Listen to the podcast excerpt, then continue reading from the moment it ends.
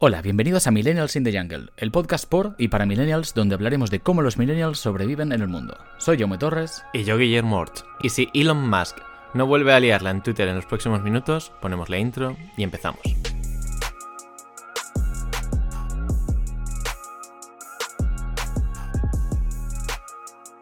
Una de las principales características de nuestra generación es que estamos viviendo en un mundo muy globalizado y por ello, ya sea por placer o por business, la gente tiene que desplazarse distancias que antes no eran tan comunes. Por ello, han aumentado las compañías low cost y Europa está contemplando nuevos impuestos para los vuelos de menos de 1.500 kilómetros. Por ello, están surgiendo diferentes propuestas para este tipo de problemas. El que más ruido está causando, quizá por la persona que lo ha puesto de moda, es el Hyperloop. Hoy, en Millennials in the Jungle, entrevistamos a David Pistoni, CEO de la empresa que está desarrollando este medio de transporte en España. Así que, David, bienvenido. La primera pregunta es obligatoria. ¿Qué es Hyperloop? Bueno, muy buenas a los dos, eh, Jaume y Guille. Y respecto a Hyperloop, es la primera vez que me lo preguntan. Eh, básicamente es un, es un nuevo medio de transporte, es considerado el quinto medio de transporte y la versión corta es que es una especie de tren que va levitando dentro de un tubo del cual hemos sacado el aire. Entonces, esta levitación eh, realmente no es algo nuevo, esto ya está en funcionamiento en China y en Japón, en los trenes de levitación. Eh, básicamente lo que hacemos es levitar magnéticamente para evitar la fricción con los raíles. Y por otro lado, la novedad, que esto sí que es algo nuevo, es que eh, hacemos un entorno de vacío, mejor dicho, de baja presión dentro del tubo y de esta forma también evitamos la fricción con el propio aire que hay a nivel atmosférico, que es lo que tienen hoy los trenes y los, y los coches. Uniendo estas dos cosas podemos alcanzar hasta los 1000 km por hora, siempre por debajo de la barrera del sonido y el consumo energético disminuye. Ese sería el concepto general de, de Hyperloop. Conectar diferentes ciudades alrededor del mundo con la velocidad del avión y la comodidad o flexibilidad del tren. Vale, pero esto, bueno, sabemos que es una idea, ¿no? Que deriva un poco de, bueno, salió de, de Elon Musk, de fundador de, bueno, de distintas empresas, de, SpaceX, de, PayPal, PayPal sí. sí. también, de, bueno, de los Tesla, por supuesto. Y bueno, al final sabemos que esto mm, empieza a ser también como una especie de carrera, ¿no? Hay varios proyectos en paralelo intentando, pues, ofrecer una solución a este problema que se plantea, ¿no? Sí, exacto. Esto empieza hace unos cinco años cuando Elon Musk lanza el documento Hyperloop Alpha, que se puede encontrar en Google, eso sigue por ahí subido.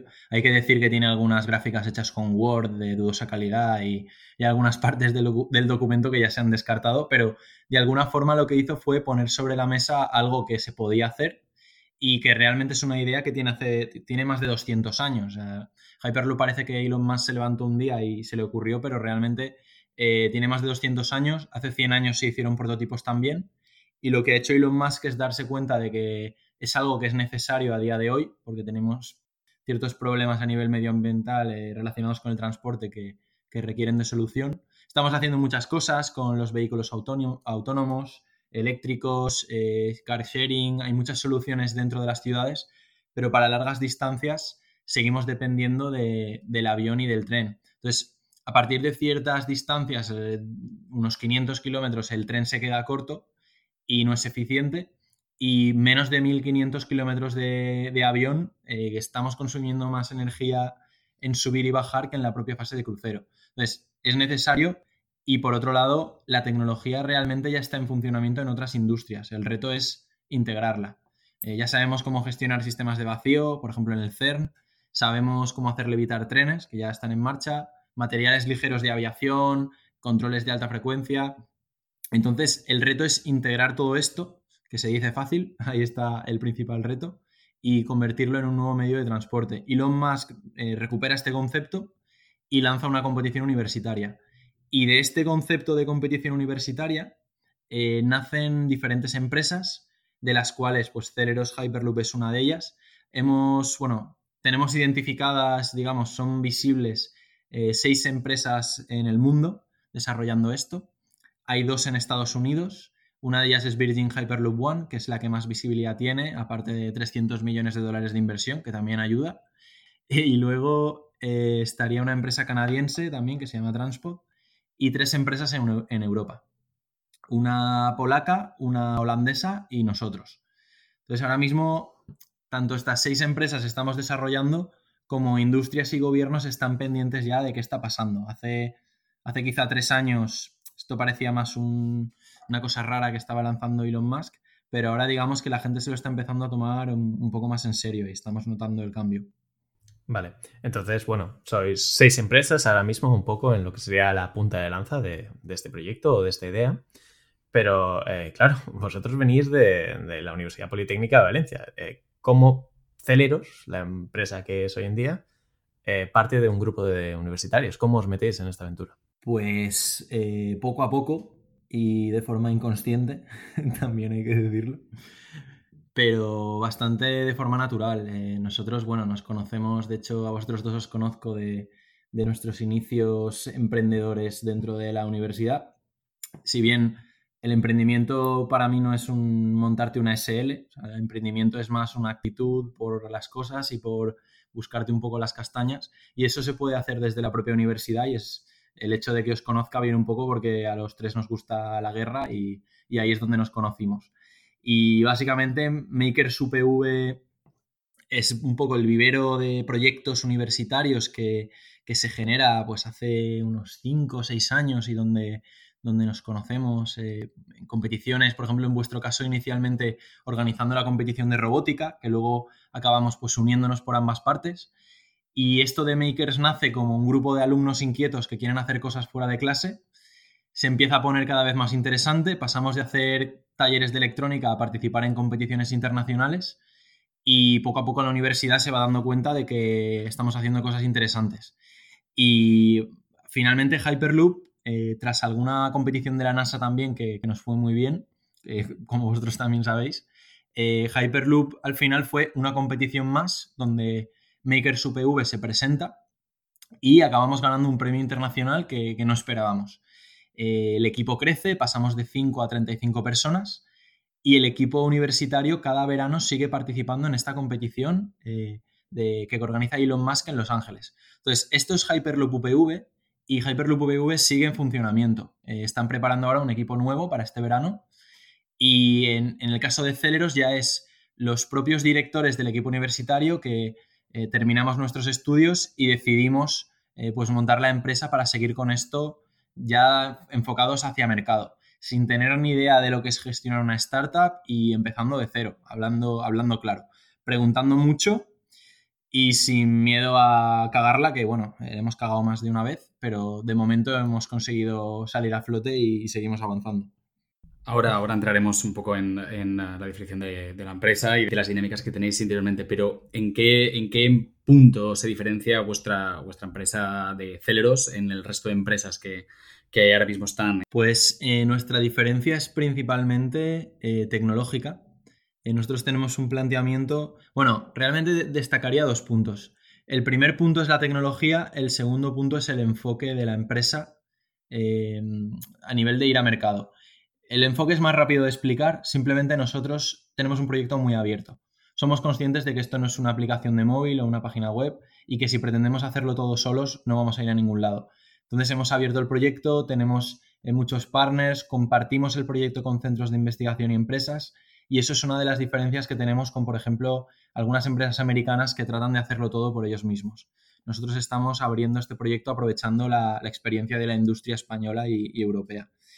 Y por otro lado, a nivel técnico, eh, partiendo de este concepto general de lo que es Hyperloop y que lanza Elon Musk hace unos años, hay diferentes formas de darle solución a esto.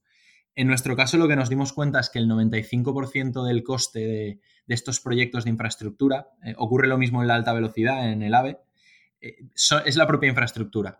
Entonces, lo que hemos hecho es incluir la mayor parte de la tecnología en el vehículo en lugar de utilizar el motor lineal que se llama, que es la tecnología que utilizan los trenes de levitación japoneses y chinos, y que es la tecnología que eh, de las seis empresas, cuatro de ellas están siguiendo para desarrollar Hyperloop. Esto tiene una ventaja, que es que si tú utilizas el motor lineal que ya está en funcionamiento en los trenes de levitación hoy en día, pues tienes un producto que, digamos que ya está más o menos eh, controlado. Pero tienes también la desventaja del el coste de infraestructuras. El, el coste de infraestructuras del maglev chino está en torno a 40 millones de euros por kilómetro. El coste de infraestructuras del maglev japonés está en torno a 100 millones de euros por kilómetro. el AVE está en torno a los 20. Entonces, nuestro objetivo es que Hyperloop quede en el, en el margen, digamos, en el rango de la alta velocidad y no irnos a los costes disparados que hacen que el maglev solo cubra rutas cortas en países ricos, que es lo que está ocurriendo hoy en día. Así que nuestra principal diferencia tecnológica es incluir la tecnología en el vehículo reduciendo coste de infraestructuras. Y luego hay una curiosidad que aprovechando que, es una charla más distendida, me, creo que es curioso explicarlo, que em, estamos trabajando baja presión. Eso tiene cierto impacto eh, en las personas. Eh, si tú estás en una baja presión a nivel del avión, eh, si, por ejemplo, hay una despresurización en la cabina, hay un problema de hipoxia, a la gente no le llega suficiente oxígeno y por ello bajan las mascarillas de oxígeno, que es lo que nos avisan siempre cuando subimos a los aviones, que, se la pongas, que te la pongas primero tú, luego a tu hijo, etc. Bueno, pues esa, esa mascarilla de, de oxígeno es lo único necesario en nuestro caso porque utilizamos una especie de motor de avión, pero eléctrico. Y eso nos permite que la presión de dentro del tubo sea parecida a la que hay en un avión. Por contra, eh, otra empresa, como por ejemplo la americana, ellos tienen unas presiones mucho más bajas, porque como no tienen un compresor dentro del avión, de, perdón, de Hyperloop, necesitan trasegar el aire por encima, por fuera del vehículo, y bajar mucho más la presión para no generar eh, tapones ¿no? o efecto jeringuilla eh, y generando ondas de choque. ¿Qué pasa si bajas tanto la presión? Pues que te pareces más a una nave espacial que a un avión. ¿Y qué pasa si te pareces más a una nave espacial que un avión?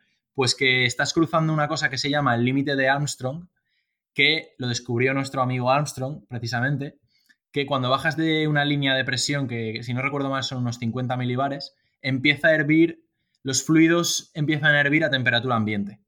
Entonces, eh, no queremos eso.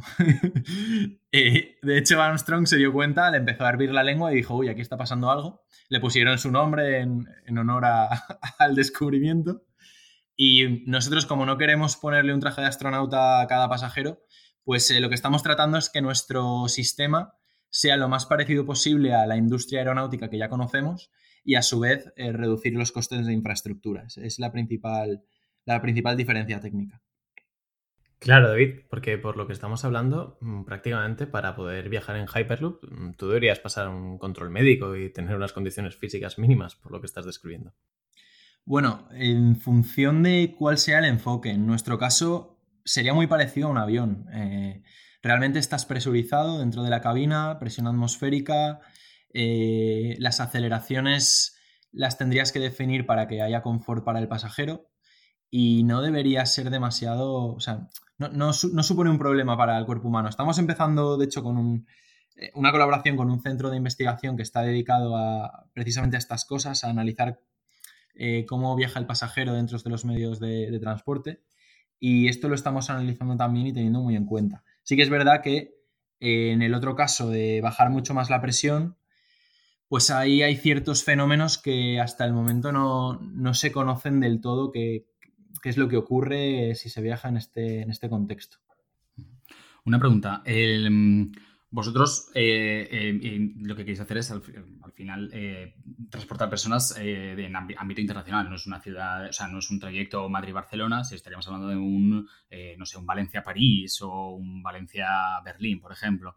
Em, en el tema de que diferentes empresas estén desarrollando diferentes tecnologías con diferentes enfoques, hace que también, bueno, que la legislación, por ejemplo, por cada mercado, por cada continente, sea, puede desarrollarse de una vía diferente.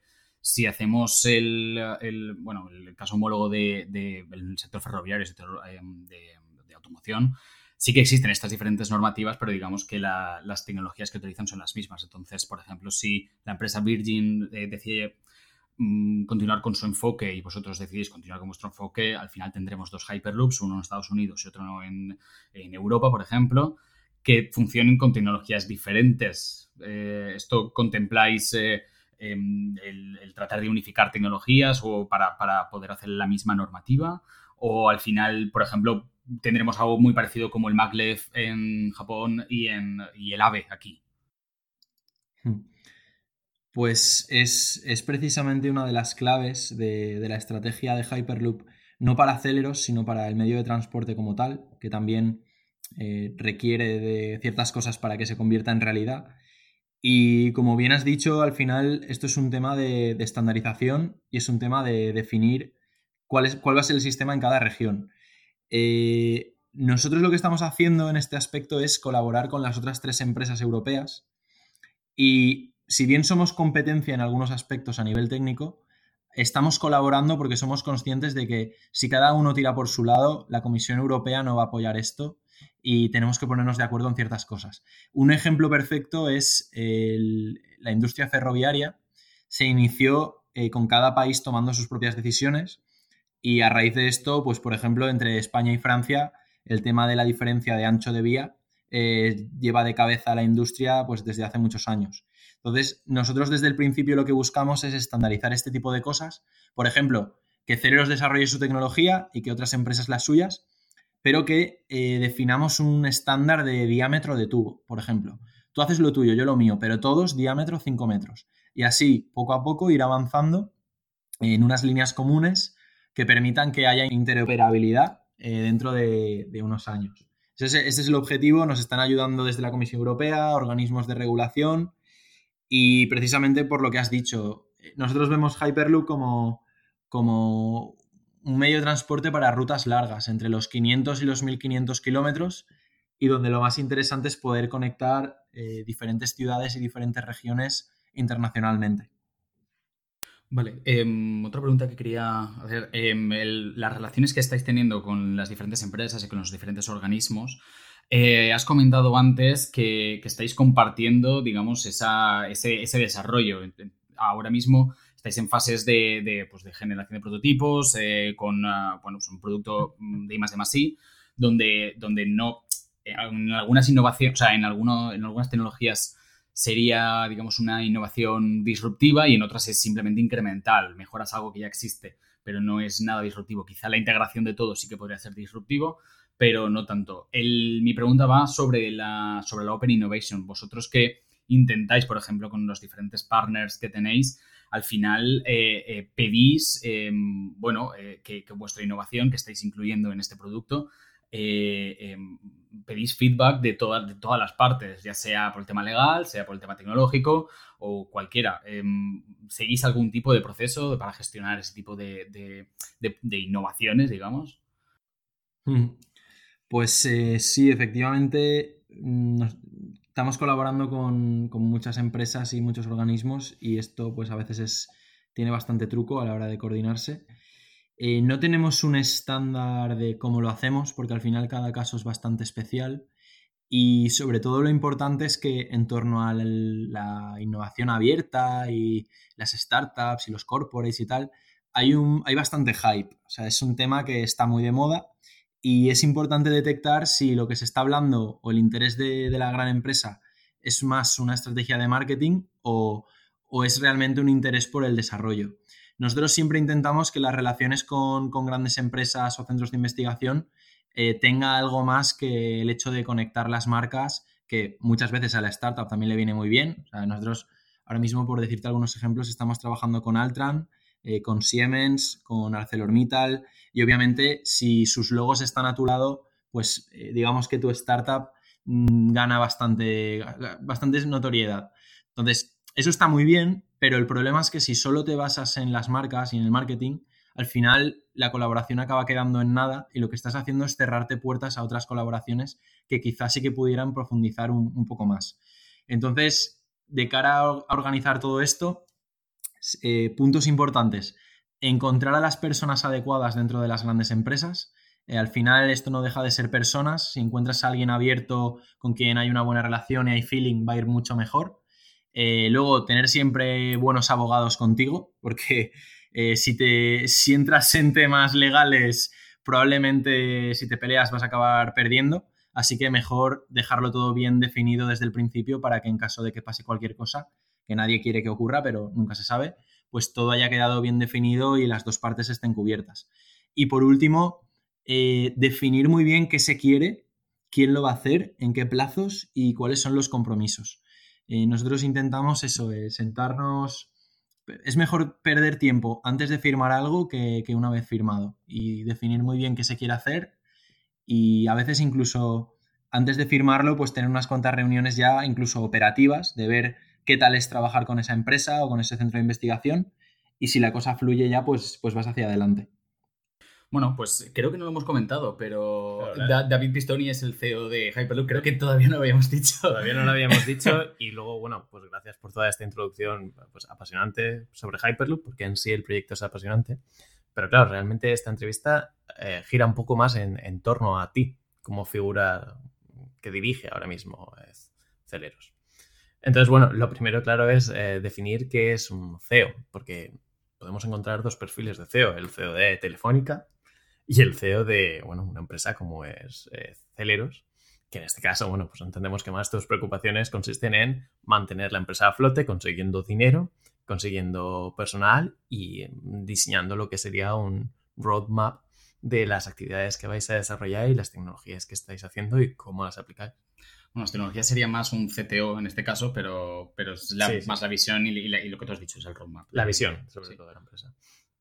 Entonces, ¿cómo te sientes siendo, siendo un CEO con 28 años de un proyecto como Hyperloop? Pues, a ver, realmente lo habéis descrito muy bien, un poco por encima de las tareas que, las que desarrollo actualmente. Y en cuanto a la comparativa de un CEO de startup y un CEO de gran empresa, es un poco lo que habéis dicho, hay cosas en común, como el tema de definir un poco la visión, de ser un poco pues, cabeza de proyecto en algunos aspectos, pero claramente no es lo mismo coordinar 20, 40 personas que pues coordinar una gran empresa donde a la mayoría de tu plantilla, por así decirlo, no la conoces. Yo conozco y me relaciono prácticamente, no a diario, porque a veces pues estás fuera, etcétera, pero yo es, trabajo mano a mano con todo el equipo y no pretendo, y creo que esto es común en, la mayoría de startups, o quiero pensar así, no pretendes ser una especie de figura de jefe que eres el todopoderoso CEO de la empresa. Eres alguien que ayuda a los demás a hacer bien su trabajo, que tratas de llevar el dinero a la empresa para que se pueda hacer ese trabajo y que de, alguna forma estás haciendo representación de todo el equipo para que, para que todo el trabajo que se está haciendo se vea reflejado y se entienda puertas hacia afuera de, de la empresa. También la personalidad de cada uno afecta mucho al tipo de CEO, CTO o lo que sea que seas dentro de la empresa. Y en mi caso, yo, yo soy una persona muy preocupada por porque todo el mundo esté a gusto haciendo lo que está haciendo y que me gusta mucho soltar chapas y explicar la empresa por aquí y por allá. Así que esas dos partes las tenía bastante cubiertas. La parte que he tenido que aprender más y donde eh, estoy mucho más cómodo ahora que hace, por ejemplo, un año es en la parte de, financiación sobre todo en la parte de inversión privada, que yo era un totalmente mm, outsider del asunto, nunca había, me había metido en temas de inversión, nunca me había metido en nada de, accionariados y tal, y he hecho una especie de máster intensivo y ahora me encuentro mucho más cómodo con ello.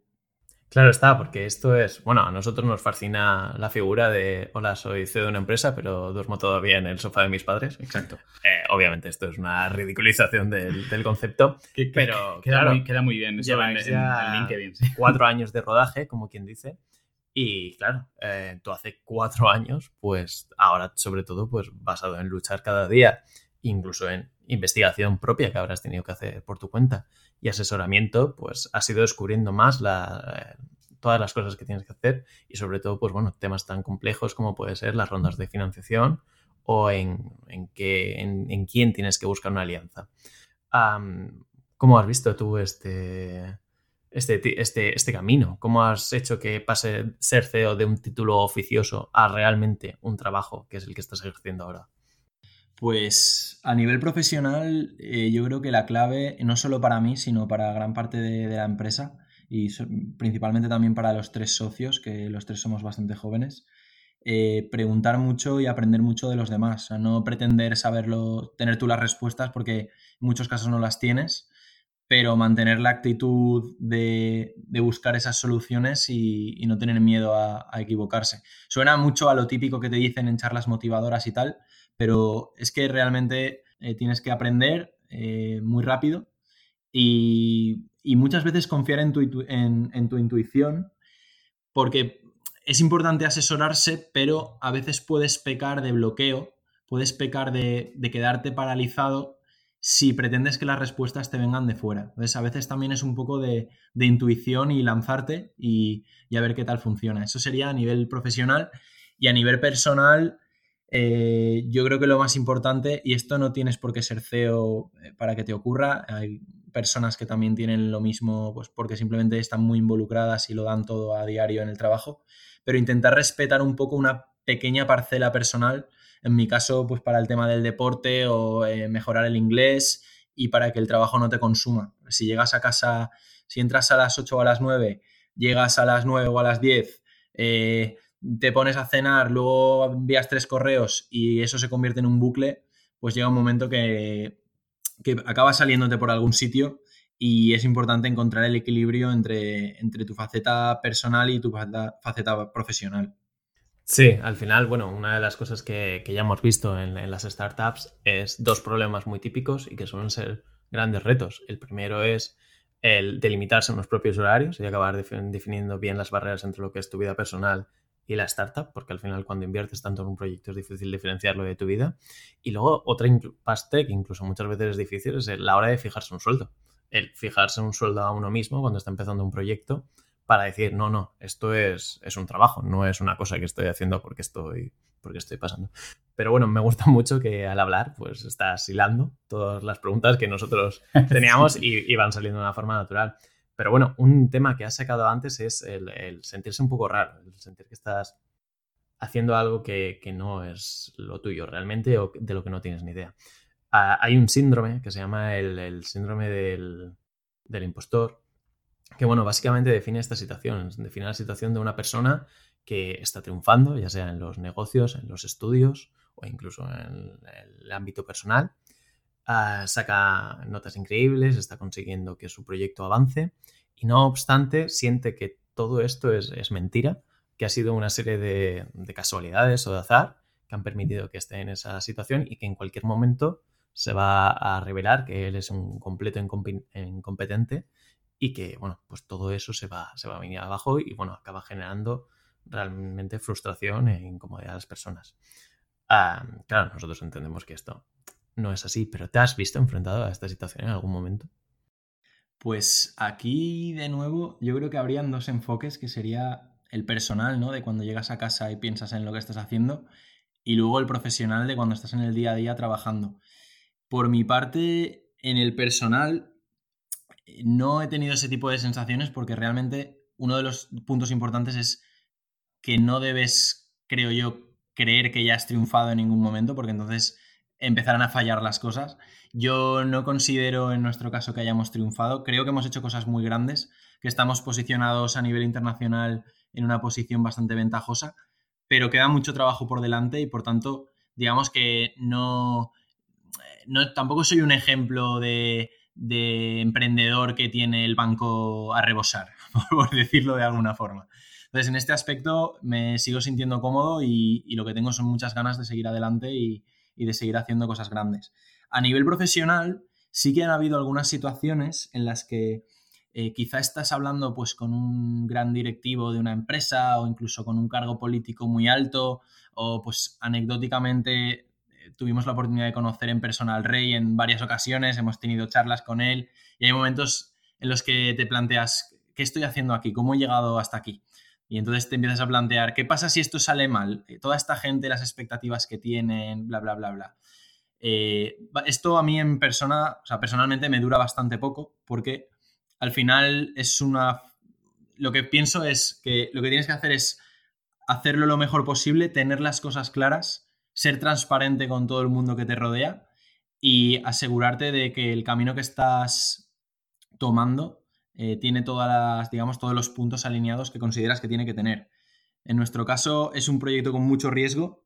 Eh, hay cosas que no dependen de nosotros mismos, pero desde el primer momento siempre lo hemos planteado eh, reduciendo el riesgo lo máximo posible, cortando el proyecto en trocitos que sean realizables y somos bastante realistas y racionales con, eh, los pasos que, damos. Entonces eso ayuda bastante a que, aunque, aunque tengas 28 años y estés dirigiendo un proyecto así, estés cómodo con lo que estás haciendo Yo sé que hay muchos retos, sé que hay cosas que, son difíciles, que van a ser retos por delante también, pero a día de hoy los hemos superado hasta el momento y estamos todos alineados para, seguir haciéndolo. Hay una anécdota que, has contado, que es tu, reunión con, bueno, vuestra reunión con el rey, Em, no sé si sabías, eh, bueno, en el acervo popular comentan que en las, al principio de las .com eh, las primeras startups eh, contrataban actores para poder hacerse pasar por los CEOs, por los CTOs, para, bueno, para, crecer en veracidad. A lo mejor en un encuentro con una personalidad tan importante como podría ser el rey de España o un directivo de una multinacional, pues... Una ronda de financiación. bueno, ahí ya te ves con más gente, pero sí, sí, sí, al final es eh, un cara a cara, pues intentar contratar a una persona muy senior de 50 años que tenga una cierta experiencia, simplemente pues, para hacer el paripé, la mano y luego ya, pues si hay un cambio de CEO y tal. Estabas, eh, em, eh, bueno, al tanto de, de, esto. ¿Cuál era la conclusión o la idea que queríamos extraer? Es, claro, tú te has visto en esta situación en la que te veas en un compromiso en la cual no fueras a encajar dentro del perfil simplemente por ser una persona. Un poco de salseo. Un, sí, yo en una reunión digo esto, pero yo en realidad no estoy haciendo esto. A ver, pues realmente eh, hemos tenido situaciones en las que por el hecho de la juventud que tenemos se nos ha cuestionado un poco, ¿no? De decir, son unos chavales, ¿cómo van a hacer, cómo van a hacer lo que están pretendiendo hacer? Y creo que esto es algo que, sigue ocurriendo, eh, no solo a nosotros, sino en general hay startups que están metiéndose en industrias, pues quizá tradicionales o, de mucha envergadura en las empresas que hay dentro. Y muchas veces cuando te sientas con un directivo, pues con cierto recorrido, eh, hasta, hasta que se empieza a hablar, que ahí es donde empieza lo importante, mm, puedes percibir ese tipo de cosas. En nuestro caso, hemos intentado que juegue a nuestro favor, explicando de dónde venimos, eh, por qué queremos hacer lo que estamos haciendo y sobre todo siendo súper realistas y transparentes y aceptando que hay cosas que no sabemos y que nos estamos asesorando. Yo siempre explico que no solo somos céleros, somos céleros y todo el grupo de empresas, advisors, centros de investigación que tenemos alrededor. Somos una especie de ecosistema, no solo una startup. Y eso es lo que nos ha permitido tener pues más, más credibilidad, entre comillas, y que no se ponga en duda que, una gente, unas personas jóvenes puedan hacer algo como, como esto. Desconocía lo de los actores, sí que conocía que en algunos premios determinados se habían contratado a personas para hacer la presentación de la empresa y poder ganar el premio, pero no, no sabía que para reuniones y estos temas también, también se había hecho. En nuestro caso no nos ha hecho falta, porque somos personas también que no nos da mucha vergüenza el tema de presentar y tal, y ha ido bien. Pero bueno, puedo entender, puedo entender lo que, lo que comentáis, sí. Yo he estado presencialmente en algunas presentaciones que habéis hecho. Eh, la última sí que recuerdo, bueno, la última, de las primeras que hicisteis fue en la creo que fue en la Sociedad de las Artes y las Ciencias, puede ser, en, eh, sí, no, sé si fue en el Senographic, mm, como equipo universitario todavía, y estaba a reventar de gente y la verdad es que se os veía muy, muy sueltos a la hora de, bueno, de explicar conceptos relativamente complejos, porque al final estas, mm, bueno, estas em, charlas iban pues, a todo el mundo y mm, la verdad es que lo, lo hacíais muy, muy, muy bien.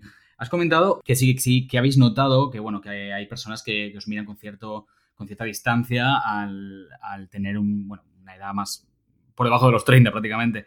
¿Qué edad media estáis barajando en, en, Celeros? Pues esto ha ido evolucionando eh, de una forma bastante rápida, además. Eh, inicialmente, la media podrían ser unos 25 años, una cosa por el estilo.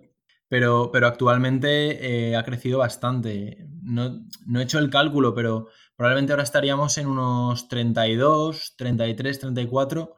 Hemos tenido eh, recientemente, de hecho, los tres últimos fichajes son fichajes eh, por encima de los 50 en los tres casos.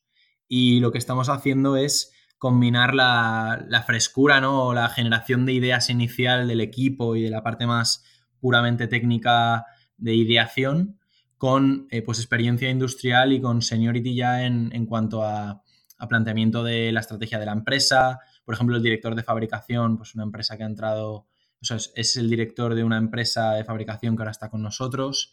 Eh, por otro lado, también un catedrático eh, de magnetismo está apoyándonos ahora con toda la parte de, bueno, apoyándonos, forma parte del equipo ya, en la parte de magnetismo. Y una persona, por ejemplo, eh, muy senior también, con 30 años de experiencia para todo lo que es desarrollo de negocio y conversaciones con gobiernos para plantear rutas, etcétera, etcétera. Entonces, ha evolucionado mucho. Inicialmente éramos muy jóvenes, seguimos siendo bastante jóvenes, pero hemos complementado con perfiles eh, más, más expertos también. Tanto, tanto Guille como yo trabajamos también en, ambientes bastante heterogéneos. Hay mucha. Em, hoy leía, por ejemplo, que en 2020 se planteaba que el 50% de la fuerza de trabajo iba a ser millennial. Pero aún así queda muchísimo dinosaurio, queda mucha gente, sobre todo en el sector de la ingeniería. Sí, que es, que es un poquito más. O sea, es muy ágil, pero bueno, siempre hay, hay mm, personas que llevan muchísimos años.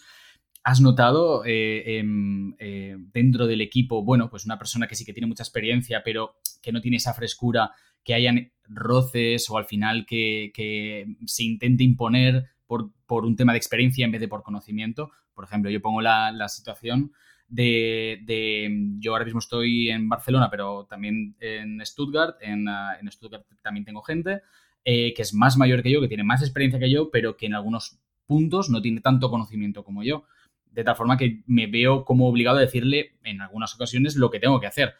Y a veces no me hacen caso, entonces, porque me dicen, bueno, eh, yo tengo más experiencia, yo soy más mayor, eh, tú a mí no me dices nada. ¿Has tenido este tipo de, momentos incómodos eh, dentro de Celeros? Pues por nuestra parte, generalmente no hemos tenido problemas serios de este tipo, también porque antes de, de que la gente se incorpore, tratamos de buscar perfiles flexibles y, que aunque sean pues perfiles más senior, que vengan con ganas de aprender y con ganas de, adaptarse a lo que es una startup. O sea, todo el mundo que viene a Celeros sabe a lo que viene. Viene a pelearse, viene a, tener cambios bruscos de vez en cuando y viene a trabajar mucho para, para hacer algo que no es habitual.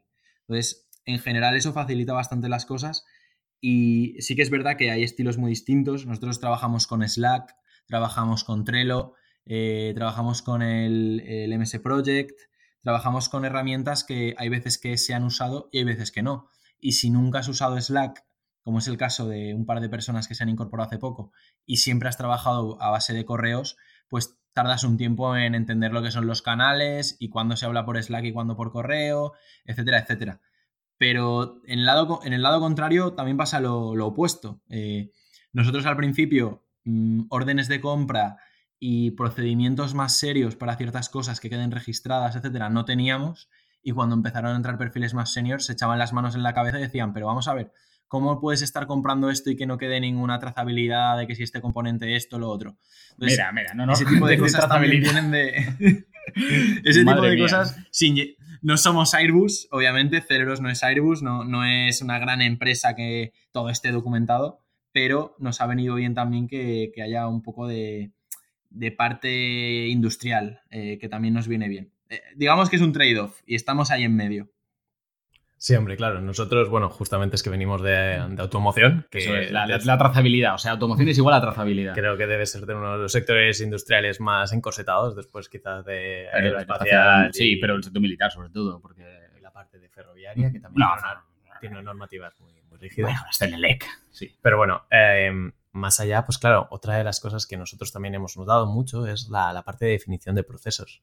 Supongo que en esta parte también cuenta, eh, ha ido bien contar con asesoramiento desde el punto de vista de cómo trabajar, cómo gestionamos el trabajo, cómo lo estamos registrando y la documentación que estamos generando y sobre todo el, know-how que, se está acumulando. Ah, supongo que desde la parte externa también ha venido bien el entender nuevas formas de trabajar más allá de la de, venga, va, tenemos este problema, todos, a, a piñón. A, una mesa a intentar solucionarlo. Claro, en este, en este, en este tipo de, idea, y siendo una empresa que en un producto tan cambiante, estáis utilizando algún framework, estáis basándoos en alguna metodología ya existente o estáis desarrollando vuestros propios procesos. Pues en este caso eh, estamos utilizando diferentes metodologías. Una de ellas es eh, la metodología de los TRLs de la NASA, eh, con periodos de evaluación de la tecnología, eh, CDR, etcétera. Esto lo estamos utilizando sobre todo en la parte técnica. Creo que lo Guillermo se, refería más del Technological Readiness Level, es más, o sea, en vez de evaluar las tecnologías, que esto entiendo que te importaría más a ti, a, una, a, un rol que, que, tiene que ver la visión, o sea, que tiene, obviamente que tiene que, tiene que generar el roadmap de, los próximos años. Eh, se refería más a un tema de, vale, de gestión del trabajo, por ejemplo, si estáis desarrollando algún tipo de software, metodologías Agile eh, o un framework como Scrum o, por ejemplo, GTD, en fin, hay mil formas de, organizarse el trabajo internamente, creo que te referías a eso. Sí, más bien. Em, que, no es el, TRL, por ejemplo. Incluso simplemente más allá, hay veces que un sistema muy heredado de cuando vienes de la universidad es un sistema en un waterflow, en, cascada, sí. y luego pues se puede pasar a un desarrollo en V. O... Inciso, estamos utilizando muy pocos eh, anglicismos para ser nosotros. Sí, bueno, se lo dejamos a Pistoni en este caso por ejemplo, en, eh, tanto en ferroviario como en, eh, en, automoción, lo que ha dicho Guillermo, se sigue, se sigue eh, modelos en waterfall o en V y, luego se adaptan para las diferentes, para diferentes características de cada, de cada producto. Pero em, no sé, como al, ser un producto que jamás se ha construido y se ha comercializado, mm, entiendo que estaréis creando vuestra propia metodología de trabajo o adaptando alguna existente. a ver, en este caso, el tema es que yo distinguiría lo que es una fase de prototipado de una fase de industrialización. Eh, en la fase de prototipado en la que estamos, actualmente trabajamos con un, con un Gantt general de plazos, recursos y diferentes secciones del proyecto, un Gantt, digamos, estándar, por llamarlo de alguna forma, y eso va unido a una metodología más agile o, o más de Scrum, por llamarlo de alguna forma, que semanalmente nos va ayudando a retroalimentar ese Gantt. Entonces, semanalmente hay reuniones técnicas donde eh, se va reportando lo que se, está haciendo semanalmente y eh, los lunes, por ejemplo, se marcan los objetivos de la semana. Durante martes, miércoles, jueves hay diferentes reuniones de los diferentes componentes del prototipo y los viernes se hace un poco un cierre de lo que ha ocurrido durante la semana, problemas, interacciones entre unos subsistemas y otros y todo eso gestionado a través de, de la herramienta del Gantt eh, el Trello, ¿no? Para, digamos, la parte más de, tareas puntuales o concretas. Sí. Y luego el Slack sigue siendo comunicación para cuando no hace falta una reunión y digamos que esas serían las tres partes principales. Luego, de cara a pensar en una fabricación que vendrá dentro de, unos años, eh, ya serían otros sistemas más centrados en, en calidad, o no, o, no hace falta directamente eh, fabricación, sino entre la fase de prototipado y la fabricación o industrialización está la fase de desarrollo. Entiendo que ahora que estáis fabricando eh, o intentando desarrollar esos prototipos, luego pues sí que tenéis algún cliente o ya tenéis exactamente lo que queréis que hacer, lo, que queréis hacer, eh, generáis esas especificaciones en base del prototipo y empezaréis a desarrollar, no directamente a industrializar porque tenéis que hacer diferentes pruebas del desarrollo para, bueno, pues para asegurarse que lo que queréis ah, industrializar realmente eh, es lo que habéis pensado desde el principio. Nosotros lo que tenemos son tres fases principales. Eh, la primera ya la estamos terminando, que son prototipos eh, de forma independiente, a escala laboratorio, por decirlo de alguna forma. Tenemos un dron de levitación, por ejemplo, que ya ha validado lo que es el sistema de levitación que, que utilizamos. Tenemos una parte más de propulsión, otra de energía, y esas, esos prototipos ya están en marcha. La siguiente fase es integrar todos esos prototipos en una pista de pruebas de 2 kilómetros. Eh, tenemos el espacio en, Sagunto. Y esa pista de pruebas de 2 kilómetros lo que va a permitir es integrar todas las tecnologías en el mismo prototipo. Y eso es lo que estamos produciendo ahora mismo. Eso ya tiene un enfoque eh, para carga de tamaño medio. Y, ese es el siguiente granito, digamos, a nivel de desarrollo técnico que tenemos. El siguiente paso ya es escalarlo a tamaño real y primero se aplicará para carga y luego para pasajeros. Eh, al margen de este desarrollo en tres fases, nosotros tenemos también tres líneas de negocio. La primera línea de negocio es aplicar nuestra tecnología a otras industrias, cosa que ya estamos haciendo, por ejemplo, con una empresa de ascensores aplicando sistemas magnéticos a, a estos ascensores. Por otro lado, una línea más a medio plazo donde pues estamos hablando con ciertas entidades portuarias y con clientes más a medio plazo que quieren pilotos que no son rutas de 500 kilómetros, pero que ya son aplicación de tecnología para transporte. Y el último paso, que es el objetivo final de Celeros y a dónde queremos llegar con todo esto, es eh, la fabricación y la, la, ejecución de rutas de Hyperloop ya a través del mundo, tanto para carga como para pasajeros. Y esto estamos abriéndolo a través de dos vías. Una vía es la vía europea, donde se busca hacer primero una estandarización junto a las otras empresas de Hyperloop y a la vez estamos estudiando rutas europeas. Y otra vía es la aproximación a diferentes gobiernos con los que ya estamos en conversaciones para plantear eh, primero unos pilotos más cortos que forman parte de una ruta que estamos ofreciéndoles eh, como primer paso para eh, validar la tecnología antes de una potencial construcción de una ruta completa. Entonces, digamos que sabiendo que el objetivo final requiere de tiempo, hemos estructurado el proyecto tanto a nivel de desarrollo técnico como a nivel de, llegada a mercado, de forma que sea abarcable a corto y medio plazo. Y cada fase tiene sus sistemas de gestión. En este caso, en el actual, como es más una fase de un prototipo es un prototipo de envergadura, pero no deja de ser un prototipo y un piloto de, para probar toda la tecnología y optimizarla, pues estamos utilizando esas metodologías que hemos comentado. Un Gantt, una parte más de tareas eh, y otra parte más de comunicación lo más rápida posible. Vale, estupendo. Pues bueno, estamos llegando ya al, final de esta entrevista. la última pregunta es un poco, pues, a ti, sobre una reflexión personal y a futuro que es, bueno, tú ahora mismo, pues, claro, has pasado directamente desde el ámbito universitario a estar en, esta posición de, CEO de una empresa que, habéis fundado vosotros con vuestro esfuerzo.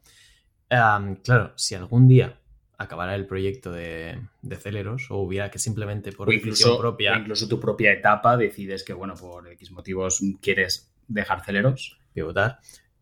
¿Dónde te ves? En otras palabras, ¿serías capaz de de repente empezar de cero por así decirlo, en un rol relacionado más con la ingeniería industrial que has estudiado? ¿O mm, buscarías un puesto similar o simplemente seguirías en la parte un poco de esta de innovación en cuanto a lo que se llama, bueno, pues entrepreneurs o, bueno, un poco la parte más de, startups, de proyectos personales e intentar llevar una nueva idea a cabo? Pues eh, esta pregunta es interesante. mentiría si no, si no digo que... Nos gusta tocar la fibra de vez en cuando. sí. Pues a ver, en, mi caso realmente no lo pienso demasiado. Eh, obviamente pues es algo que tienes en la cabeza y de vez en cuando te lo planteas. Pero dicho de otra forma, mi plan al acabar la carrera era hacer un MBA. Eh, para dar un poco el salto a algo más de gestión, eh, no sé si irme a Estados Unidos, en fin, tenía muchas ideas en la cabeza que se han quedado en nada. Entonces, a día de hoy mm, no considero válido lo que piense como posibles cosas más adelante y porque probablemente vaya a cambiar todo. Y ahora mismo lo que me centro es en Celeros, que sé que, vamos a hacer grandes cosas, eh, tanto si acabamos siendo parte de otra empresa muy grande que acabe haciéndolo con nuestra tecnología, como si lo acabamos haciendo por nosotros mismos. Eh, hay mil escenarios posibles en el futuro y en lo que me centro ahora mismo es en, que todos nuestros esfuerzos vayan eh, orientados a que esto salga adelante y en aprender durante, durante todo este camino. Lo que vaya a hacer, eh, ya sea desde Celeros dentro de cuatro años o fuera de Celeros porque he acabado saliendo por cualquier motivo o porque ha acabado siendo Celeros integrado en otro proyecto todo eso eh, son cosas que, se irá viendo y realmente ahora mismo me centro más en lo que estamos haciendo y, ahí es donde enfoco todos mis esfuerzos. Además, considero que eh, sea cual sea lo que ocurra dentro de cinco años, eh, todo lo que estamos haciendo ahora va a tener un impacto muy grande no solo en mí, sino en todo el equipo. Y a día de hoy veo con, con ojos muy positivos, obviamente, no podría ser de otra forma, eh, los próximos años que nos quedan y me centro en ellos. Muy bien, pues bueno, eh, por nuestra parte sería ya agradecerte que hayas gastado una horita de tu tiempo, que sabemos que, vale mucho, en, ah, bueno, responder algunas preguntas. Y, Guillermo, ¿alguna pregunta más? No, por nosotros ya estaría. Nada, por nuestra parte, bueno, pues sabemos que este proyecto irá adelante y por supuesto iremos siguiendo todos los avances eh, ya sea a través de las noticias o simplemente intentando volver a nuestra ciudad natal y tomándonos una cerveza contigo. Exacto. Muy bien, pues muchísimas gracias a vosotros y lo de la cerveza me lo quedo, me lo apunto.